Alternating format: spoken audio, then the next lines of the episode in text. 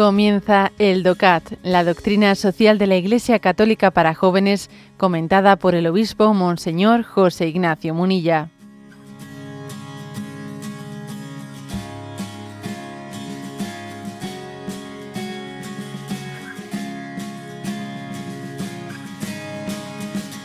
Hoy nos toca el punto 14 del DOCAT, que dice, ¿cuál es el nuevo mandamiento del amor en el Nuevo Testamento. La regla de oro, todo lo que queráis que haga la gente con vosotros, hacedlo vosotros con ella, se conoce en muchas culturas como norma de vida buena. Y más fuerza tiene aún el mandamiento del amor en el Antiguo Testamento. Amarás a tu prójimo como a ti mismo. Levítico 19, 18. Jesucristo intensifica y concreta el mandamiento del amor mutuo basándose en sí mismo y en la entrega de su vida. Como yo os he amado, amaos también unos a otros. Juan 13, 34. Este amor se dirige por igual a la comunidad y a la persona. Cada uno de nosotros es una persona amada por Dios, única e inconfundiblemente, y está destinado al amor hacia los demás.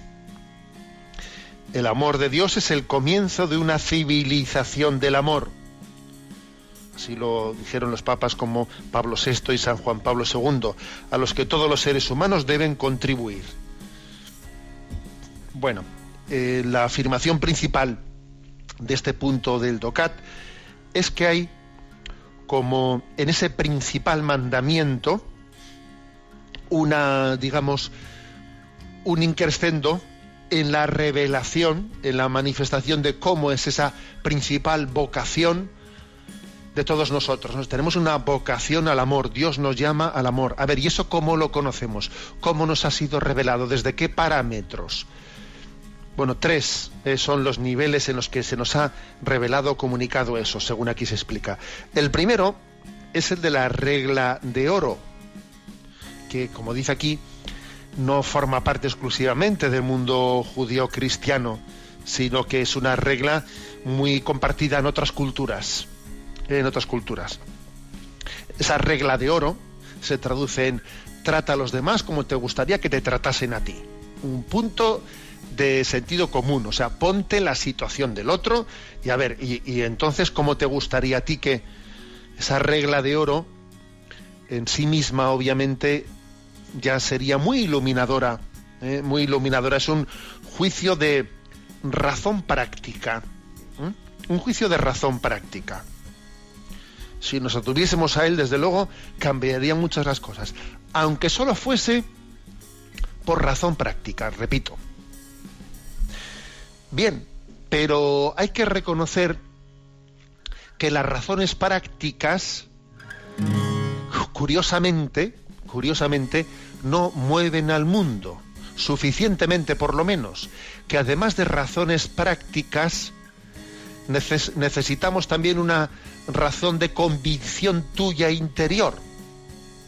Será por eso que en la revelación eh, del Antiguo Testamento, Yahvé dice, amarás a tu prójimo como a ti mismo, como a ti mismo que ya no es únicamente por un motivo de razón práctica, ya no es únicamente por un motivo de razón práctica, sino que es o sea, por caer en cuenta de que em, el amor, el amor al prójimo y a uno mismo están unidos. O sea, es decir, que Dios ha querido el su mandato del amor une al mismo tiempo ambas cosas, el prójimo y un servidor. Tenemos un destino común.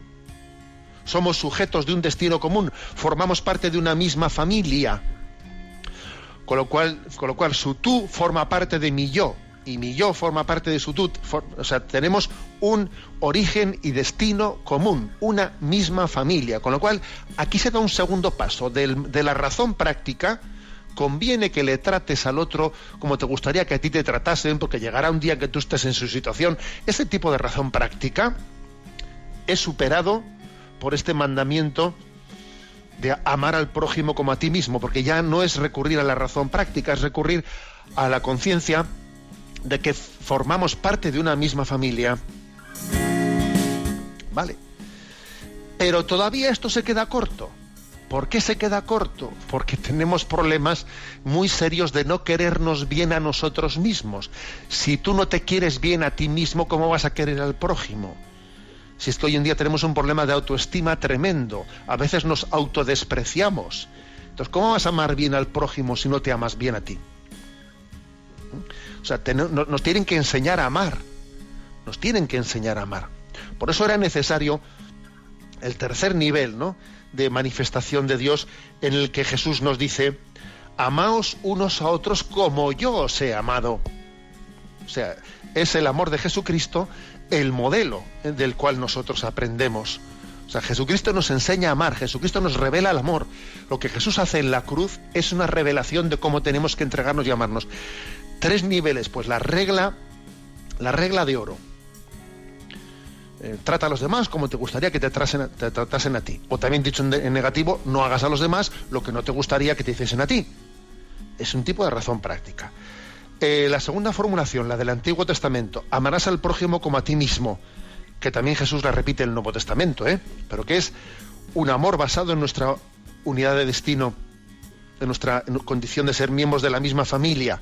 Y el tercer nivel, la revelación máxima del amor, la cruz de Cristo, amaros como yo os he amado. Es totalmente necesaria esta última revelación en Jesucristo, porque de lo contrario no tenemos referencia, no, no existe capacidad de poder amar. Y la capacidad, la referencia es Jesucristo y la capacidad es suya, que es el don del Espíritu Santo que nos permite amar. Hay aquí una cita de Miguel Unamuno, que acompaña este punto 14 del DOCAT, que es interesante. Dice, obra de modo que merezcas a tu propio juicio y a juicio de los demás la eternidad, que te hagas insustituible, que no merezcas morir.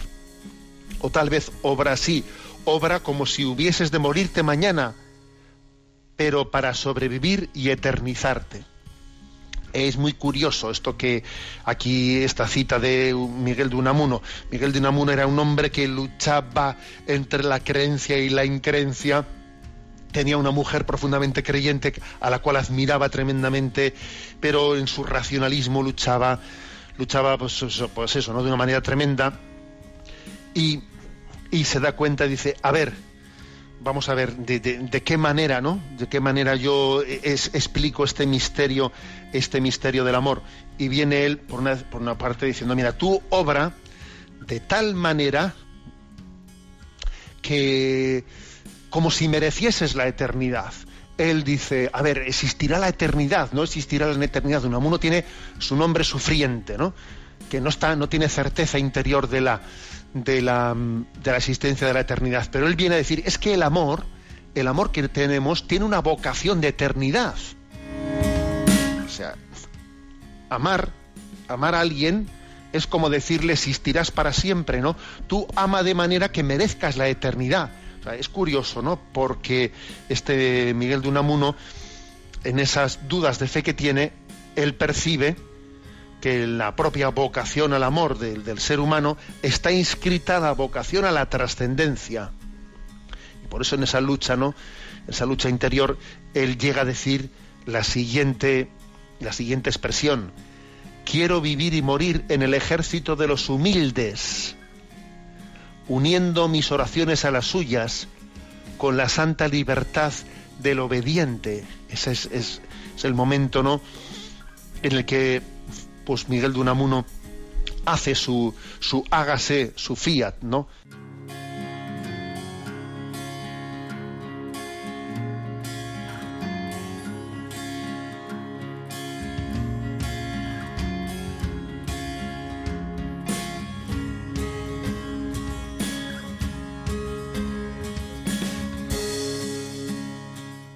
Has escuchado el DOCAT, la doctrina social de la Iglesia Católica para jóvenes, comentada por el obispo Monseñor José Ignacio Munilla.